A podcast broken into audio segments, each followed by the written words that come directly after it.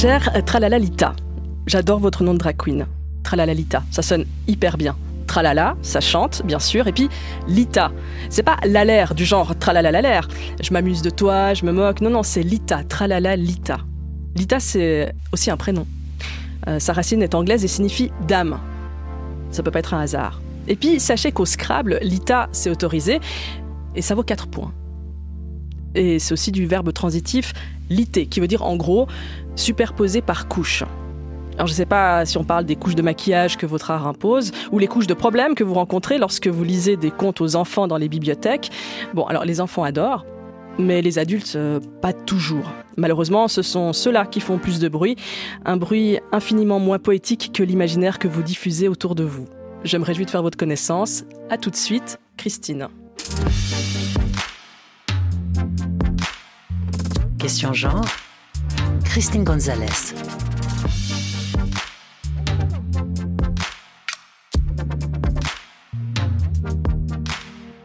Bonjour Tralalalita. Bonjour. En fait, vous n'êtes pas venu en, drag queen euh, en studio, donc je devrais plutôt dire bonjour Vincent David. Oui, c'est ça, mais euh, Tralala est jamais vraiment très loin. Donc euh, les devants. Comment je vous genre alors du coup? Masculin. Masculin. Vincent David, c'est un comédien et Tralalita, c'est son personnage. Exactement. Comment est-ce qu'elle est née? Oh, Tralalita, elle est née il y a quelques années c'était un pur hasard, c'est drôle. La vie. Euh, j'étais un grand raout de bibliothécaire euh, à Bibliomédia, Lausanne. Et puis l'idée, c'était de créer notre bibliothèque rêvée et de proposer de nouvelles animations euh, à toutes ces bibliothèques. Redynamiser un peu tout ce milieu.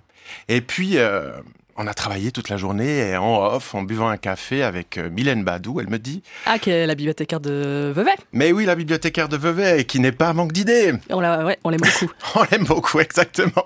Salut Mylène Et puis, euh, elle me dit, voilà, j'ai un projet, j'aimerais monter un Drag Queen Story Hour. Alors, j'ai des drags, mais le problème, c'est que c'est pas des personnes qui sont euh, habituées à lire en présence d'enfants. Donc, donc Drag Story Hour, c'est lecture, de lecture de contes aux enfants. Aux enfants.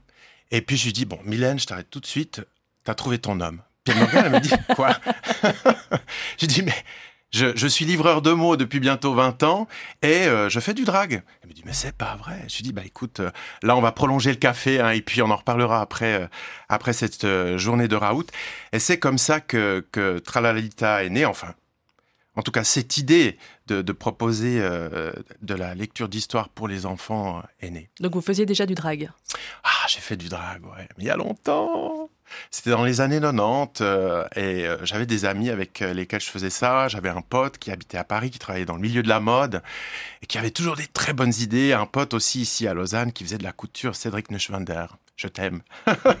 je le salue parce qu'il est très talentueux et c'est lui aussi qui m'a donné le goût du drag. Donc j'ai commencé à cette époque-là, mais c'était plutôt récréatif et puis on essayait des trucs et on se marrait entre potes. Voilà. Donc euh, c'était il y a longtemps, vous dites, euh, c'était dans les années 90. Et là, vous déterrez euh, cet amour de, du drag très récemment. C'est vrai, j'aurais euh, jamais euh, pensé y, revenir un jour. Pour moi, euh, bah, j'avais des vieilles nippes qui puaient la cave dans un coin parce que je garde tous mes costumes de théâtre, évidemment. Je suis très, je suis très attaché à, tous ces objets, à tous ces accessoires. Mais bon, il y en a quand même à un moment donné qu'il faut que je jette parce que c'est plus possible. Mais toutes ces vieilles nippes de drague, je les ai regardées.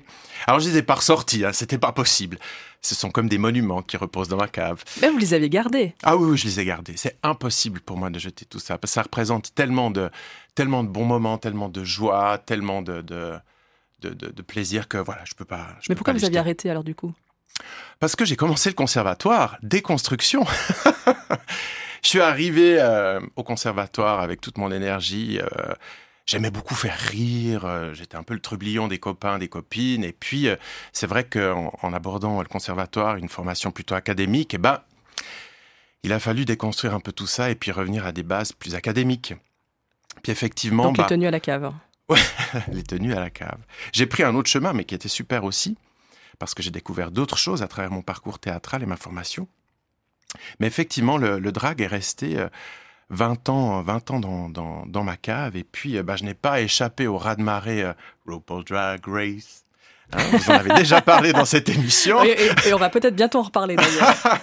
Ah oui, c'est oui, Je oui, je vois ce que vous voulez dire. Peut-être euh, une que- invitée. peut-être euh, une invitée, ouais. Ouais, ouais, ça m'étonnerait pas. mais je sais pas On encore. pourrait en- ouais, On va bref. tout faire en tout cas.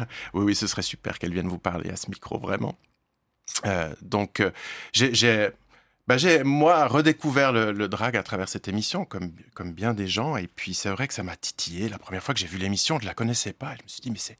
Vous avez vu la version Drag Race France ou bien vous l'avez déjà vu les la- américaines les, les américaines. Ouais. je me suis dit, c'est quoi ce ton, la manière dont ils se parlent Et c'est vrai que les premières émissions que j'ai vues, je, j'étais scotché sur mon fauteuil, j'en revenais pas. Donc pour les personnes qui nous écoutent et qui ne connaissent pas Drag Race, c'est vraiment le, le principe de, euh, d'une forme de télé-réalité, de concours de drag queen. Ouais.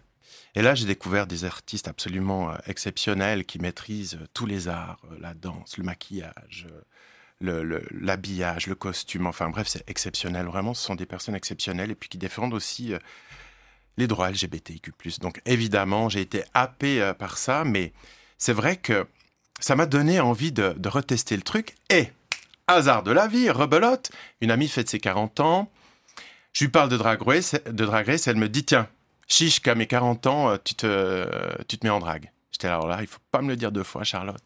C'est parti, a eu Barbatruc. Et puis là, j'ai, j'ai créé un personnage, et puis j'ai rassemblé des copains et des copines, et on a, on a créé une espèce de, de mini-spectacle pour cette, cette amie qui fêtait ses 40 ans. Et puis là, je me suis dit, mon vieux, cette perruque, ces talons, tu vas pas les lâcher de sitôt. Et c'est suite à ça que j'ai fait cette rencontre avec, enfin, j'ai eu cette discussion avec Mylène Badou, voilà, tout Donc, est euh, reparti de Tralalita, c'est la, c'est, c'est, euh, c'est la construction de, de personnages différents et qui, euh, et qui a évolué ou bien c'est, c'est Tralalita, elle sort de nulle part? C'est vraiment très très spécifique. Vous l'avez pensé vraiment pour les lectures. hein. C'est une très bonne question parce que si j'y réfléchis bien, je pense que Tralalita, c'est la somme de, de toutes mes expériences théâtrales et tout ce que j'ai construit euh, au fil de ces années, notamment ma longue collaboration avec Bibliomédia Lausanne, donc pour la promotion de la lecture. Donc, euh, même si le personnage s'est créé euh, à un moment donné de mon existence, elle est la somme de tout ce que j'ai vécu de tout ce que j'ai pu expérimenter sur la scène. Pour le créer, ce personnage, j'ai mis des mois. Comment, comment vous décririez Tralalita Déjà, c'est un personnage euh, théâtral fantastique et l'idée, c'était vraiment de d'en faire un, un personnage haut en couleur qui vraiment dépote. Lorsqu'il arrive sur scène, on se dit waouh. Et pour ça, bah, j'ai expérimenté plusieurs trucs. Tralalita est pas né tout de suite. J'ai expérimenté quelques costumes avant d'arriver à ce personnage. Et puis, euh, j'avais aussi envie de- d'avoir un personnage dont les enfants pouvaient être euh, proches. Donc, un personnage dont les couleurs étaient claires, euh, du violet, du vert. Et Chevelure ah Mouse Costo, violette, oui. C'est comme une- un nuage. Exactement, c'est une Très chevelure de manga. mousse. Ouais, c'est ça, effectivement. Euh, c'est une artiste qui vit aux Pays-Bas, qui fait ses perruques sur mesure, et je la remercie, Denise, si tu nous écoutes.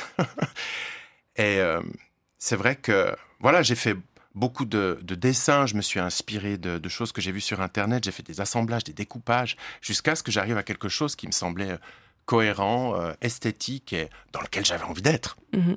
Et, si je Et qu'on retient. Aussi, effectivement. Comme un, comme un slogan, ce sont des mots qui tapent et qu'on retient. Là, il y a visuellement, il faut, euh, il faut, il faut marquer les esprits. Et, et c'est intéressant ce que vous dites parce que j'avais envie de décliner euh, le personnage et puis lui apporter un autre costume. J'ai essayé une fois et moi, je me sentais pas à l'aise dans cet autre costume et j'ai senti que c'était pas Tralalita, elle était pas là. Et ce que j'ai fait, c'est que j'ai commandé une autre perruque, plus ou moins la même, et un autre, une autre robe, plus ou moins la même, mais dans des différentes couleurs. Hmm. Donc comme ça, on garde cette identité et, et cette espèce de marque de fabrique. Exactement. Que disent les enfants de Tralalita Ah Mais les enfants, ils la reniflent, ils viennent, ils s'approchent, ils veulent tout tirer. euh, C'est vrai que ça les intrigue beaucoup et ça les fascine.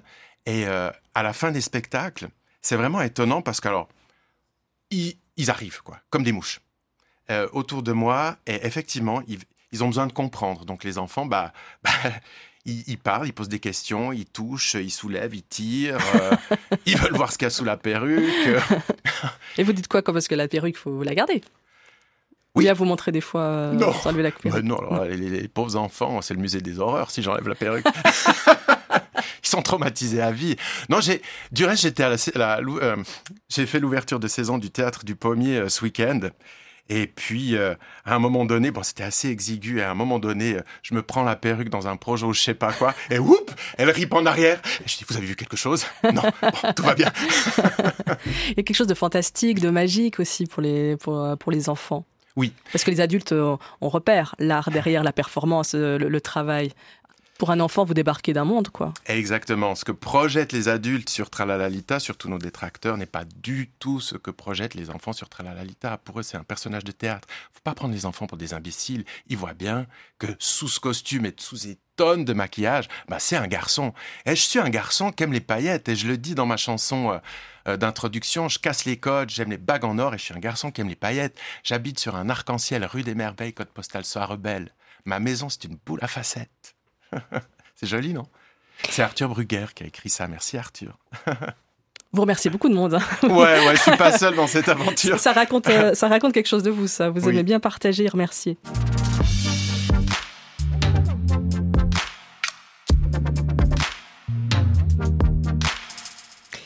Notre invité est Vincent David, le comédien qui incarne la drag queen Tralalalita.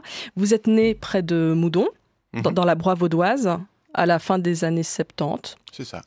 Vous avez été éduqué comme un garçon, tel qu'on l'entendait euh, dans les années euh, 80 et 90 Exactement. Tout à fait. Il y a quoi sous ce exactement? Alors, j'ai été éduqué comme un garçon. Euh, et euh, j'ai même grandi euh, dans une école d'agriculture. Mon père était concierge dans cette école. Et puis, euh, effectivement, très tôt, bah, j'ai senti que j'avais pas trop de repères autour de moi euh, dans ce moudon euh, campagnard et euh, il a fallu euh, pour moi, ben, ben, à un moment donné, euh, trouver, trouver ma voie. Et beaucoup de personnes m'ont aidé à, à, la trouver, notamment ma mère. C'est un souvenir joyeux, l'enfance? Ouais, ouais, c'est un souvenir joyeux. On était à la campagne, au milieu des animaux, la forêt, les ruisseaux, et c'était génial. Mais effectivement, euh, l'autre aspect, c'est-à-dire la quête de mon identité, ça, ça a été un peu plus compliqué. Comme bien des petits garçons, euh, qui pourraient me ressembler, bah, j'essayais les robes de ma mère. Euh, je sentais qu'il y avait quelque chose d'un peu différent. Et puis, euh, vers l'adolescence, euh, par exemple, je me souviens d'une un, fois où j'étais allé chez Feugelet, à la rue du Temple, à Moudon. Et puis, c'était la mode du fluo. Et malheureusement, 90, vous y êtes passé aussi oui, à la mode à du peine, fluo. Et ben, pas de bol, c'est ballot, il n'y a pas de fluo chez les mecs. Mais il y en a chez les femmes. Ah bon? Il n'y avait pas de Mais et de jaune fluo chez les mecs? Non, en tout cas pas chez Feugelet à Moudon. Pas à Moudon. et je me dis, bah, allez, je, je, je me prends un, un t-shirt fluo chez les femmes et je l'assume, mais j'aime ce t-shirt, j'y vais. Et je me rends euh, au comptoir, et là, euh, la vendeuse, elle me dit très fort et en riant, bonjour mademoiselle. Et je me suis dit, merde. Elle me prend pour une fille. Qu'est-ce que j'ai fait de juste, de faux? Est-ce que je suis légitime dans l'achat de ce t-shirt? Ça m'a un peu refroidi et cette femme me connaissait puisque c'était la maman d'un de mes copains d'école. Et euh, c'était un peu mon premier choc. Euh, Est-ce que j'ai le droit d'être ce que je suis? Parce qu'avant cela, quand vous essayez les robes de votre mère, vous n'étiez pas dans la question de suis-je légitime ou pas. C'était quelque Pas chose d'extrêmement naturel. Comme bien des enfants, on teste des choses à un certain âge. C'est de l'ordre du euh, jeu. Le, le, le, le, le genre se définit euh, plus tard. C'est de l'ordre du jeu. Et là, c'était plus de l'ordre du jeu, c'était plutôt de l'ordre de la définition de mon, identité. Et puis vers l'adolescence, je me suis beaucoup amusé avec, euh, avec les habits, les fringues, j'aimais beaucoup ça. Et euh, c'est vrai que j'avais pas mal de remarques par rapport à ça, et à un moment donné, je suis euh, revenu dans la norme. Parce que j'avais envie qu'on arrête de m'emmerder. Et c'était beaucoup plus simple comme ça. C'est mon parcours, c'est comme ça. Bah, dans les années 90, pour, moi je suis de 79, hein. Ouais. dans les années 90, il y avait quand même, euh, vous vous rappelez le- les cures, vous voyez, le- les vagues New Wave et tout ça. Les mecs, ils se maquillaient vraiment beaucoup. Mhm. Moi, mes copains, ils se maquillaient énormément.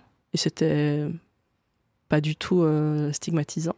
Non Alors, Mais peut-être à Moudon, c'était pas trop New Wave.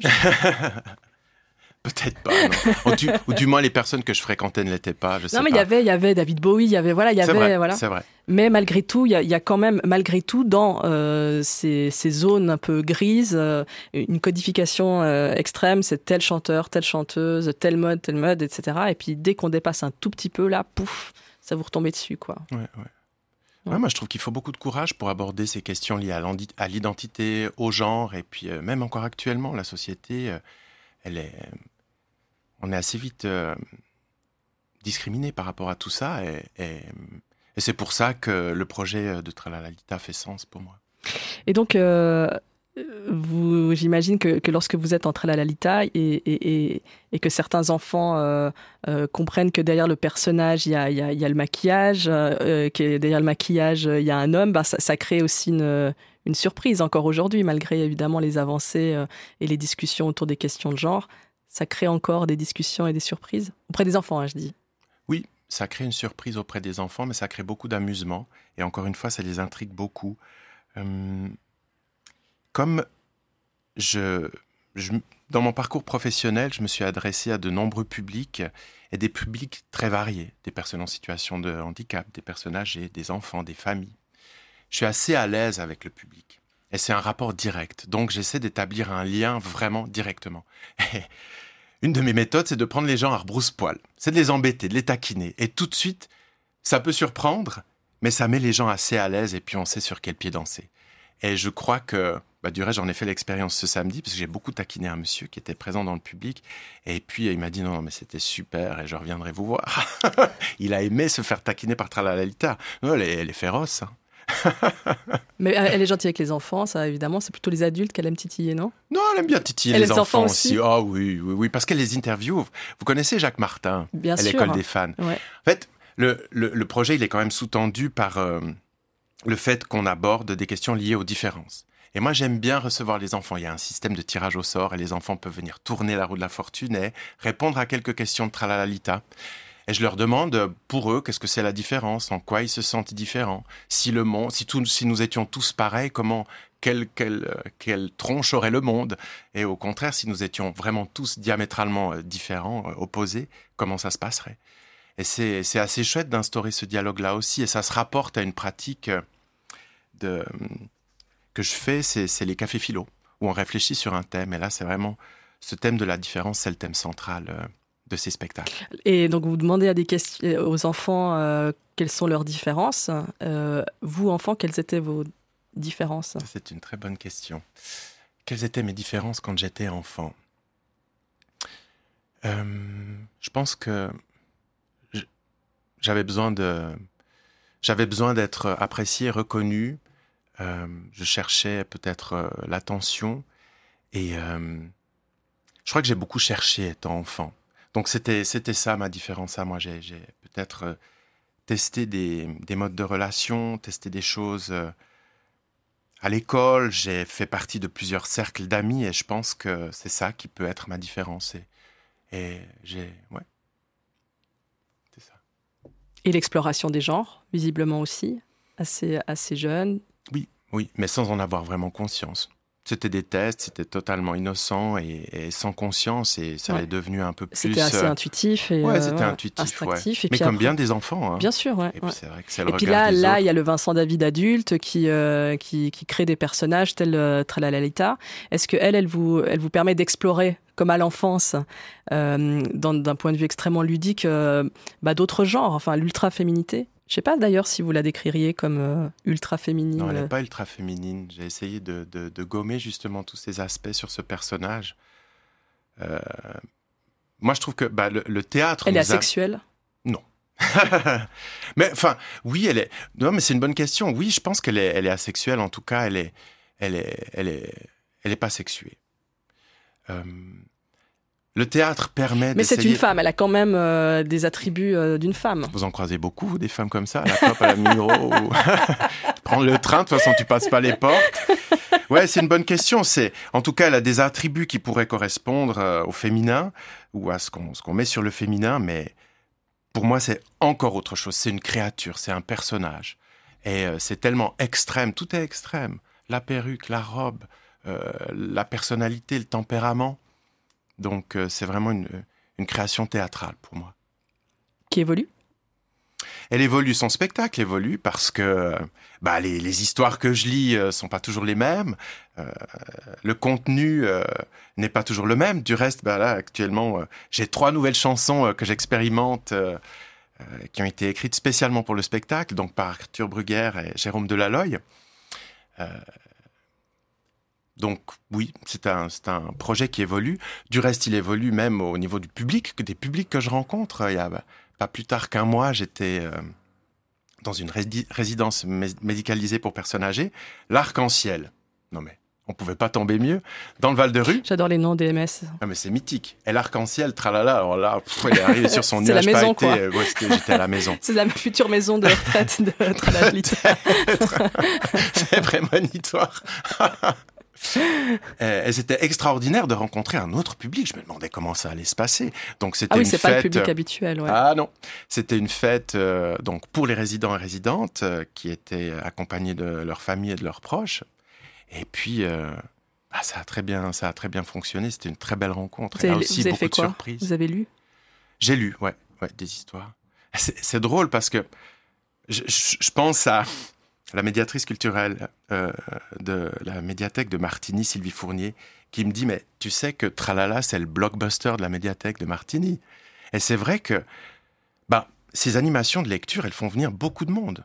Des curieux, des intéressés, quelques sceptiques qui, quelquefois, sont venus me parler après le spectacle. C'était extraordinaire.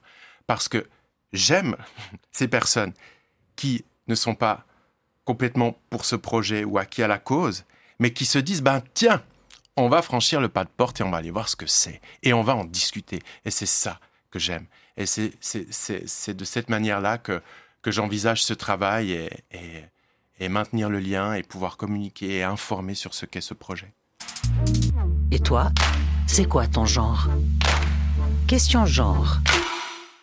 L'invité de Question Genre cette semaine est le comédien Vincent David. Il est également connu sous le nom de Tralalalita, une drag queen qui lit des contes aux enfants dans toute la Suisse romande. On y reviendra en fin d'émission avec euh, Céline Cerny de Bibliomédia. Euh, mais j'aimerais qu'on parle de, ce que c'est que de grandir en campagne. Vous nous disiez tout à l'heure que vous avez grandi euh, dans un village près de Moudon, dans la broie vaudoise, même à dans une école d'agriculture. on sait que grandir en tant que queer en campagne, c'est pas la même chose que de grandir dans une ville. Il y a d'ailleurs de plus en plus de podcasts qui traitent de ce sujet, de spécialistes qui thématisent ces réalités, de celles et ceux qu'on appelle euh, les queers des champs. Vous êtes un queer des champs, Vincent David? Très certainement, je suis un queer des champs et heureusement, j'étais j'étais pas le seul à cette époque-là. Et puis je me souviens d'amitié euh, euh, à l'école. on se retrouvait, on s'appelait les Varves, et puis on était un peu des les Varves. C'était Vincent, Aria, non, je ah, le mets en premier. Voilà, c'était les, d'accord, les noms. Ouais. bref, c'était nos prénoms. Quoi.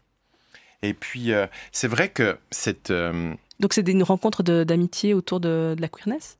Oui, je pense qu'on était queer sans le savoir. C'est pas une notion dont on parlait à cette époque-là. Donc, euh, on l'était sans le savoir. Et puis, c'est vrai qu'on s'est retrouvés et on passait beaucoup de temps ensemble.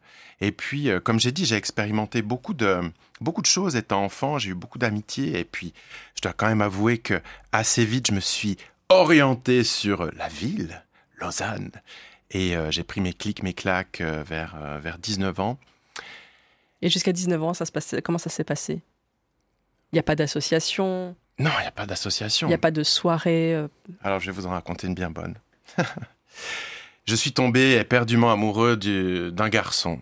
Le prof de maths Non, c'était pas le prof de maths. Mais il était très fort en maths, certainement. non, non, il avait mon âge. Et puis, euh, ça m'a, c'était, ça a été une révélation. Euh, Vous aviez quel âge? J'avais 15-16 ans. Ça a été une révélation. Je me suis dit, bah voilà, c'est ça. Alors que je priais chaque soir pour dire, mon Dieu, mon Dieu, faites que je sois pas homo, faites que je sois pas homo. Bon, bah ça s'est pas passé. Et euh, je suis tombé éperdument amoureux de ce garçon, puis on avait un rapport très ambigu. C'était beaucoup de, on était très proches, des petits bisous, sans plus. Et le jour où je, je lui ai parlé de, de de ses sentiments, eh bien, euh, lui m'a rejeté. Et notre amitié, c'est pas complètement terminé, mais disons qu'il y a eu quelque chose de, brisé. Et j'ai été très malheureux et j'en ai pas parlé. Jusqu'au jour où je me retrouve au baptême de mon cousin Valentin. Grand raout familial, les tantes qui te prennent la joue et qui te disent Alors Vincent, t'as pas de petite copine, comment ça va? et tout. Et ça devenait vraiment oppressant. Et là, je crois que ce jour-là, j'ai craqué, j'ai demandé à ma maman de me raccompagner à la maison. Et puis, euh, c'est ce qu'elle a fait.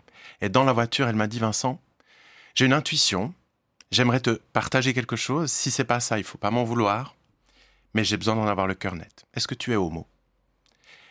Et là, j'ai dit oui. Et j'ai ressenti un immense soulagement. J'ai pu en parler à ma maman.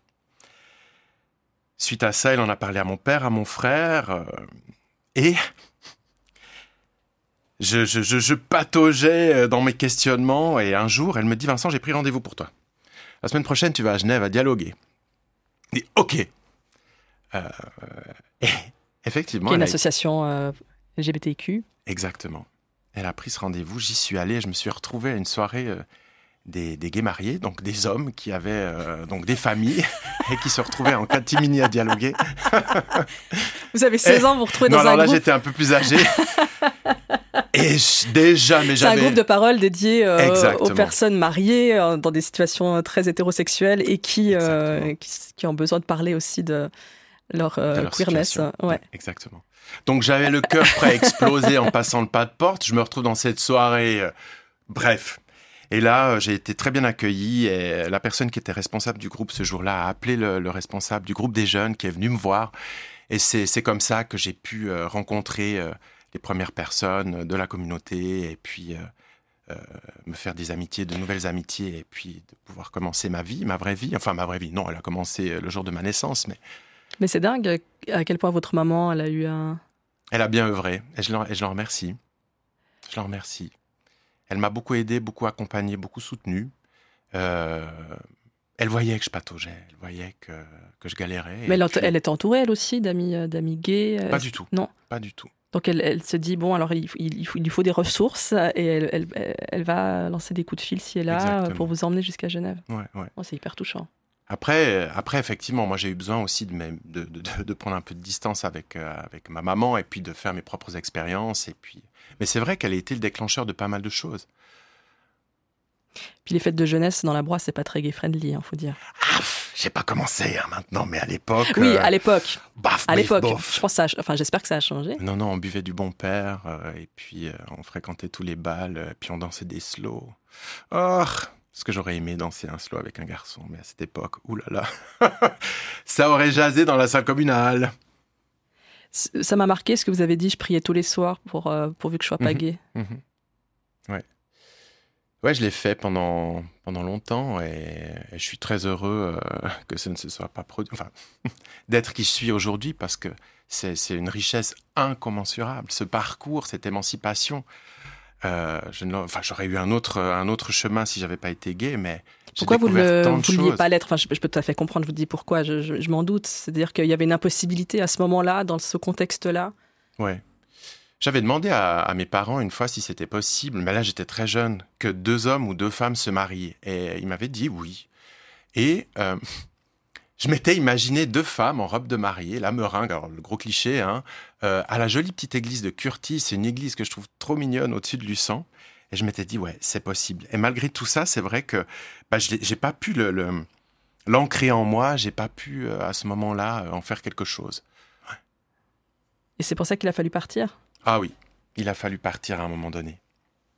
Effectivement, euh, m'émanciper et, et- et rencontrer des gens euh, qui, qui, qui me ressemblent. Pourtant, il y en a dans les campagnes, Eh oui, eh évidemment. oui. Mais c'est drôle. Statistique. J'ai j'ai retrouvé. euh, Mais il y a beaucoup de, de parcours qui se cachent, qui, se, qui ne se disent pas. On n'en parle pas, ou du moins on n'en parlait pas à l'époque. Et puis j'ai retrouvé mon pote Claude de euh, qui, qui lui aussi un parcours LGBTQ+, donc, euh, et qui vit une très belle histoire maintenant. Et voilà. Mais on en a parlé effectivement euh, plutôt à la vingtaine Mhm. que lors de nos 15-16 ans. Oui, puis aussi, quand on est ado, on a envie de créer des opportunités de rencontre aussi. C'est ça. Donc euh, ça se passe plutôt dans les villes.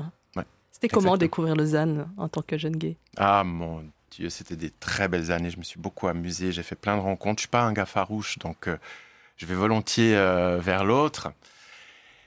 Et euh, ouais, c'était vraiment une forme d'émancipation euh, vitesse grand V. Et puis euh, j'ai eu la chance de faire de, très belles rencontres et puis d'avoir pu euh, développer des amitiés euh, vraiment sur de, de longue date, des personnes que je fréquente encore. Et c'est Vous avez jamais voulu euh, rentrer?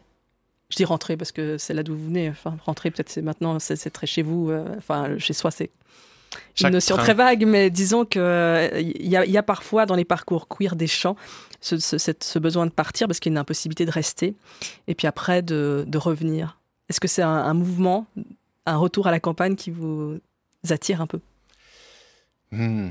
Quand je vois refleurir les champs au printemps, euh, je suis vraiment euh, très attiré par, euh, par la campagne et ce que j'ai pu y vivre lorsque j'étais enfant et ado. Mais je pense que pour l'instant, ma place est, est plutôt en ville. Votre place, c'est ma place. je suis bien entouré de personnes, de cinéma, de théâtre, et de parcs et, et de gens à rencontrer au coin de la rue. Mm. Ouais. ouais. Vous savez si ça a bougé un peu? Dans votre village? Je pense que ça a bougé un peu. Je le vois à travers les yeux de, mon filleul et de son frère, Elie et Roméo, qui, pour eux, lorsqu'on aborde ces questions, c'est même plus des questions. Ils les ont intégrées, toutes les questions LGBTIQ+. J'ai l'impression qu'ils sont très avancés sur ces sujets. Alors, ben, mon filleul a un parrain homo, donc évidemment, on en a, on en a parlé, et puis c'est qui je suis. Il a rencontré des personnes, donc euh, ça a aussi facilité la compréhension et euh, oui, je pense que ça bouge. Ouais.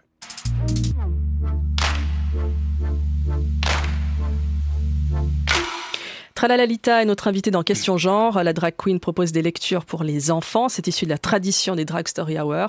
On écoute un extrait de Tralalalita qu'on a piqué sur la chaîne YouTube de la bibliothèque de Vevey.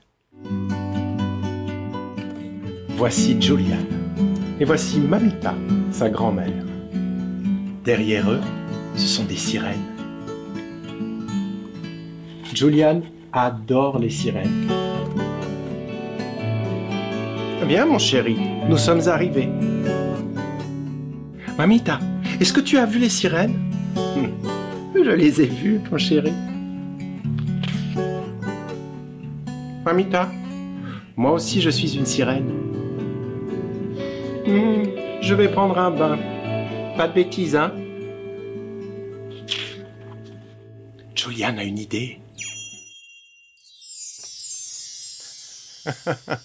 C'est un vieil extrait, hein. c'était oui. en période 4, Covid. 3, donc ouais, ça 3, fait... 4 ans, ouais. Elle a changé depuis, non Oh, elle a beaucoup évolué, Tralalalita, ouais. Elle a elle... même changé de voix elle a, elle a un peu changé de voix, ouais. Elle a une voix un peu plus grave. En tout cas, elle, est plusieurs, elle est multiple, Tralalalita. J'imagine que vous racontez d'autres histoires que, que, des histoires de pauvres petites princesses enfermées qui attendent euh, Alors le là, prince vous charmant aller, pour, effectivement, oui. pour survivre. Mm -hmm, effectivement. Vous aimez raconter quoi comme histoire? Alors, des, histoires qui, principalement euh, traitent de, des différences, mais de toutes sortes de différences, des origines, des tailles, des goûts, euh, des appartenances. Et euh, ce que je trouve intéressant, c'est que les enfants sont confrontés aux différences très tôt. Et je trouve super d'avoir un espace safe pour pouvoir aborder tous ces sujets. Donc, quand je dis espace safe, ce sont les bibliothèques, les médiathèques, les théâtres. Ces enfants sont accompagnés de leurs parents, de leurs proches, et euh, ils sont libres de venir ou pas. Donc, euh, il y a énormément d'albums qui traitent d'énormément de sujets avec sensibilité, intelligence, mais moi j'en suis bouleversé, que ce soit simplement au niveau du texte, parce que la qualité littéraire est vraiment très importante dans les albums qu'on lit, mais au niveau des images, c'est des objets créatifs euh, extraordinaires. Là, vous que êtes venu vraiment... avec plein d'albums, je sais pas Ouais, pourquoi d'ailleurs. Mais voulez- je sais pas, c'est mes petits gris-gris, c'est mes petits copains. euh, je sais Ouais. pas, il y en a. Bravo maman manchot. Alors celui-ci, euh, c'est pour combattre les stéréotypes de genre où c'est la maman manchot qui va partir à la conquête des sardines pour nourrir ses enfants et qui va vivre une multitude d'aventures. Euh, on a Popotin qui est un petit dragon euh, qui est né à l'envers et qui, lui, euh, ne fait pas du feu par la bouche mais par les fesses. et il est stigmatisé, rejeté pour tout ça. Et puis à un moment donné, on verra que ça sera bien pratique de pouvoir faire des flammes par les fesses. ouais. Enfin bref, plein d'albums extraordinaires et, et- et très beaux, très touchants, qui sont donc accessibles en librairie, en Vous avez le choix. Ouais, j'ai le choix. Parce que moi, à l'époque où j'étais chroniqueuse littéraire et puis que je m'intéressais un peu euh, aux autres lectures un peu moins stéréotypées euh, jeunesse, euh, il y en avait trois ou quatre qui se couraient après. Quoi. Là, ça va Vous avez, vous avez du matériel? Ça commence, ouais, ça commence. Mais c'est vrai qu'il faut éplucher bien des bibliothèques pour pouvoir trouver le bon matériau. Et c'est un travail qui se fait vraiment sur la durée. Mon catalogue d'histoire, il s'est vraiment pas fait en deux jours. C'est aussi des conseils que je reçois de gauche, de droite. Et c'est ce qui me permet de constituer mon catalogue. Mhm.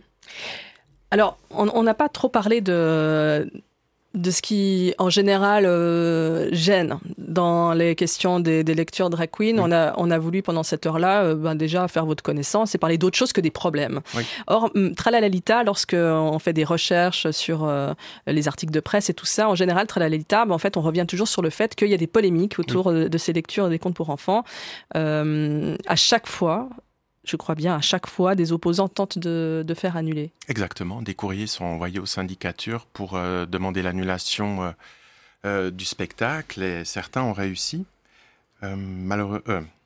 et effectivement, on reçoit beaucoup, beaucoup de messages, les bibliothèques, Bibliomédia, moi, et effectivement, je m'attendais pas, je m'attendais pas à ça ça s'apprivoise, on fait avec, on a réagi en fonction euh, de ce qui se passait pour euh, protéger ces moments, protéger les familles, les enfants.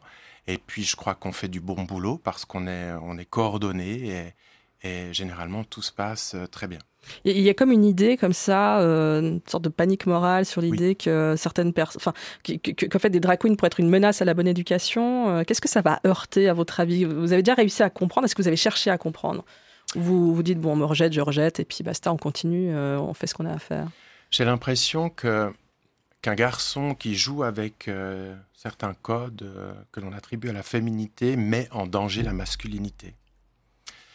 Et j'ai l'impression que c'est ça qui dérange. Et il y a probablement aussi une homophobie latente, comme si on allait faire du mal aux enfants. Euh, les, arguments hein, sont, plus ou moins toujours les mêmes, des arguments conservateurs liés à la protection de la famille ou des arguments religieux. Donc on les retrouve, donc on connaît le contenu, donc ça nous permet aussi pas de relativiser parce que c'est aussi des choses qu'on prend en compte. Et puis, puis que vous vous prenez dans la tronche aussi. Alors on se les prend bien dans la tronche, oui. Mmh. Mais j'essaye aussi de, de, me protéger de tout ça et de pas lire tout ce qui se dit et tout ce qui se fait, de pas répondre à toutes les sollicitations d'interview. J'ai pas voilà, je, préfère me concentrer sur ce projet et garder mes énergies, mes forces pour aller à la rencontre des publics, parce que le public est là. Euh, les enfants sont là, les familles sont là, sont enthousiastes. Ça fait 20 ans que je fais la promotion de la lecture. En 20 ans, j'ai jamais eu autant de public que ça. Donc, effectivement, ça suscite la curiosité, ça génère euh, euh, de l'étonnement. Donc, évidemment, ça, les gens viennent voir, viennent voir ce que c'est. Vous avez euh, parfois euh, une surveillance policière, en tout cas en Valais, il y en a, il y en a eu. Comment vous vivez ça? Alors, ils font très bien leur boulot. Non, mais faire, parce que vous êtes comédien, enfin, ça, fait, ça fait 20 ans, 30 ans que vous, êtes sur les planches. Jamais. Et là, Vous, jouez sous surveillance policière. Jamais j'aurais imaginé jouer sous, sous, surveillance policière. Jamais j'aurais imaginé que ce, ce projet créerait une telle polémique. On joue sous surveillance policière pour éviter tout débordement, pour éviter toute intrusion non souhaitée, pour éviter toute interruption du spectacle. Ils font très bien leur boulot parce qu'ils sont très discrets et euh, c'est vrai que bah, ça met tout le monde à l'aise. C'est-à-dire que les familles et les enfants ne se rendent compte de rien parce qu'ils viennent en civil. Pour la, dans la plupart des cas, ça n'a pas toujours été le cas. Et puis, euh, ça nous permet d'avoir un protocole et puis de, réagir si vraiment euh, il se passait quelque chose. Mais encore une fois, n'y a jamais eu d'esclandre. On a toujours réussi euh, à, mener à bien ces, rencontres. et c'est top et on va continuer. J'ai demandé à Céline Cerny de nous rejoindre euh, pour cette euh, fin d'émission pour discuter autour des, euh, de ces résistances qui se cristallisent autour de ces lectures enfants pour enfants. on va pas parler que des réticences, on va aussi parler de, de l'enthousiasme que ça génère. Céline Cerny, vous êtes autrice, conteuse, médiatrice culturelle à Bibliomédia Suisse. C'est pour cette dernière fonction que, que, je vous ai demandé de passer quelques minutes à notre micro. Bibliomédia, vous m'arrêtez si je dis une bêtise, une fondation publique qui œuvre en faveur de la promotion de la lecture et du développement des bibliothèques. Votre travail, c'est de soutenir les bibliothèques à travers la Suisse romande dans leur travail de médiation culturelle et d'accueil des publics. C'est exactement ça. Oui, en fait, j'ai pompé sur le site internet. Euh, donc, euh, évidemment que des lectures de drag queen dans les bibliothèques, c'est de la médiation culturelle. Oui, bien sûr que c'est de la médiation culturelle parce que c'est euh, une manière euh, de faire la promotion de la lecture, euh, de s'adresser à un public plus divers, de montrer par exemple à toutes les familles à l'arc-en-ciel qu'elles sont les bienvenues à la bibliothèque, de donner tout plein de références, bah, comme vous disiez, hein, quand on cherche des livres qui traitent des thématiques liées à l'égalité entre les genres, aux différences, à la transidentité, bah, c'est aussi un moyen de trouver des euh, des livres, ce qui est extrêmement important pour nous. Euh, c'est un moyen aussi de, parfois euh, bousculer euh, certaines personnes qui se posent des questions et de bah, amener cette thématique de la différence avec un spectacle incroyablement drôle et bienveillant à la fois. Donc pour nous, oui, c'est de la promotion de la lecture, bien sûr. Vous avez programmé, vous en programmez encore. D'ailleurs, avec euh, vous vous connaissez bien. Pourquoi vous tenez à cette offre? Malgré les, les, les, résistances et, et les réactions que ça suscite alors simplement parce que cette offre, elle s'inscrit totalement dans la mission des bibliothèques pour nous. Les bibliothèques, elles se doivent euh, d'offrir euh, un accès au savoir, à la culture, à la littérature, euh, de manière générale pour tous les publics pour des publics pluriels, quel que soit leur parcours, leur spécificité. Et quand on commence à se dire, bon, bah, alors moi, dans ma bibliothèque, j'aimerais que tout le monde, vraiment tout le monde, se sente bienvenu, eh bien, on doit réfléchir à tous les obstacles qui font que certaines personnes ne passent pas à la porte des bibliothèques, pour différentes raisons. Il se trouve que différentes études ont montré que les publics LGBTIQ+, ne se sentent pas forcément bienvenus à la bibliothèque, par exemple. Euh, c'est notamment l'étude de Samia Swali de la bibliothèque filigrane qui le montre. Certaines personnes pensent par exemple qu'elles ne vont pas trouver des références euh, autour des thèmes qui les concernent. Il faudrait un rayon, c'est ça? Alors, il peut y avoir des rayons, il peut y avoir des sélections. Mhm. Euh, il faudrait, bah, il faut aussi pouvoir montrer qu'il y a ces ressources. Euh, il y a aussi euh, certaines personnes, bah, par exemple tout un public adolescent, c'est clair que euh, dans la bibliothèque publique, si, si ces, ces adolescents adolescentes ne voient pas qu'elles sont vraiment les bienvenues, elles risquent d'aller plutôt vers des bibliothèques associatives ou des bibliothèques dites spécialisées. Mhm. Et donc, là non plus, les, les, les, publics ne s'en sentent pas bienvenus. Il y a aussi tout bien de bibliothécaires qui disaient euh, oui, moi j'aimerais bien faire quelque chose autour de ce thème, mais j'ai peur des réactions, alors je le fais pas. Hmm. Donc c'est tout des, sortes de biais comme ça, parfois invisibles, qui font que euh, non, ces publics ne sont pas forcément les bienvenus. Donc ces publics n'ont pas accès euh, à la bibliothèque comme cela devrait être le cas, puisqu'on parle de bibliothèque publique. Alors nous, on propose des outils, on propose des choses pour que ça change, tout simplement. Vous avez travaillé autour de, l'accueil des publics, euh, je crois que c'était surtout l'année dernière, non? Vous avez vraiment euh, focalisé sur ces questions de, de public euh, LGBTIQ+, dans les, dans les bibliothèques. là aussi, toujours, ça fait réagir, en fait. Ces, ces questions-là, elles sont... Oui, on a eu incroyablement beaucoup de réactions. oui, on a eu des choses très négatives, c'est clair, mais comme on dit toujours, les choses très négatives, très violentes, elles sont très bruyantes. Et donc, drapeau euh, arraché pour juste les expliciter. On, on, euh. avait effectivement une magnifique banderole Bienvenue à la bibliothèque avec les couleurs euh, LGBTIQ+, qui a été arrachée deux fois. Donc on l'a et volée. Donc, à chaque fois, on en a remis une nouvelle, la banderole. Voler, c'est moins inquiétant. ouais, alors je sais pas ce qu'elles sont devenues, ces banderoles, je dois dire. Ils se sont fait des capes avec. C'est ça. Pour la Pride. alors, Exactement. on a imaginé ça, que, que en fait, euh, oui, ce sont des porte-monnaies maintenant. Enfin, j'en sais rien. Mais enfin, ce qui est sûr, c'est qu'on a remis la banderole. Pour nous, ce qui était super important, c'est de montrer qu'on soutient les bibliothèques euh, qui euh, se positionnent en tant que lieu de culture allié et qui souhaitent que les personnes personnes LGBTIQ+, euh, euh, euh, viennent et participent aux animations. Donc ça, c'était la première chose. Puis l'autre chose très importante pour nous en programmant toutes ces, actions et en offrant ces outils aux bibliothèques, c'était de le faire avec des personnes concernées. Donc c'est ça la médiation culturelle aussi, hein, c'est de créer des ponts, de faire des liens, mais aussi d'avoir des partenariats, des partenariats associatifs. On a travaillé avec la bibliothèque de Vevey, avec la bibliothèque filigrane à Genève, et puis d'avoir aussi un groupe de personnes concernées euh, qui peut euh, nourrir au fond tout ce qu'on va essayer de mettre en place, mais avec toujours en point de mire l'idée de soutenir les bibliothèques, de leur offrir des outils. Et au moment où il y a eu toutes les réactions extrêmement négatives euh, par rapport à Tralalalita, eh bien, on a aussi pris position pour montrer notre soutien aux bibliothèques, tout en précisant toujours que les bibliothèques sont libres de programmer Tralalalita ou pas. Et cette liberté, elle est importante aussi. Mais vous dites qu'à chaque fois, ça cartonne, en fait. Mais oui, ça cartonne. on n'a jamais eu autant de réactions positives aussi, c'est ça. Faut en parler oui, il faut en parler de réactions positives.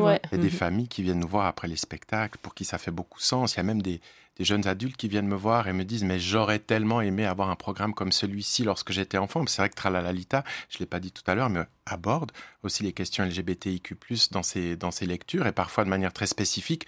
Quand c'est une rencontre des familles arc-en-ciel, par exemple, il existe plein d'ouvrages qui vont dans ce sens. Donc le catalogue est, multiple et permet de, le, déployer en fonction des rencontres. Merci Céline Cerny d'être passée euh, dans Question Genre, euh, nous amener votre euh, point de vue de professionnel. Merci beaucoup. Merci mille fois Vincent David, merci Tralalalita. Merci à vous. D'avoir accepté notre invitation, un grand plaisir de vous rencontrer en vrai. À bientôt. Au revoir.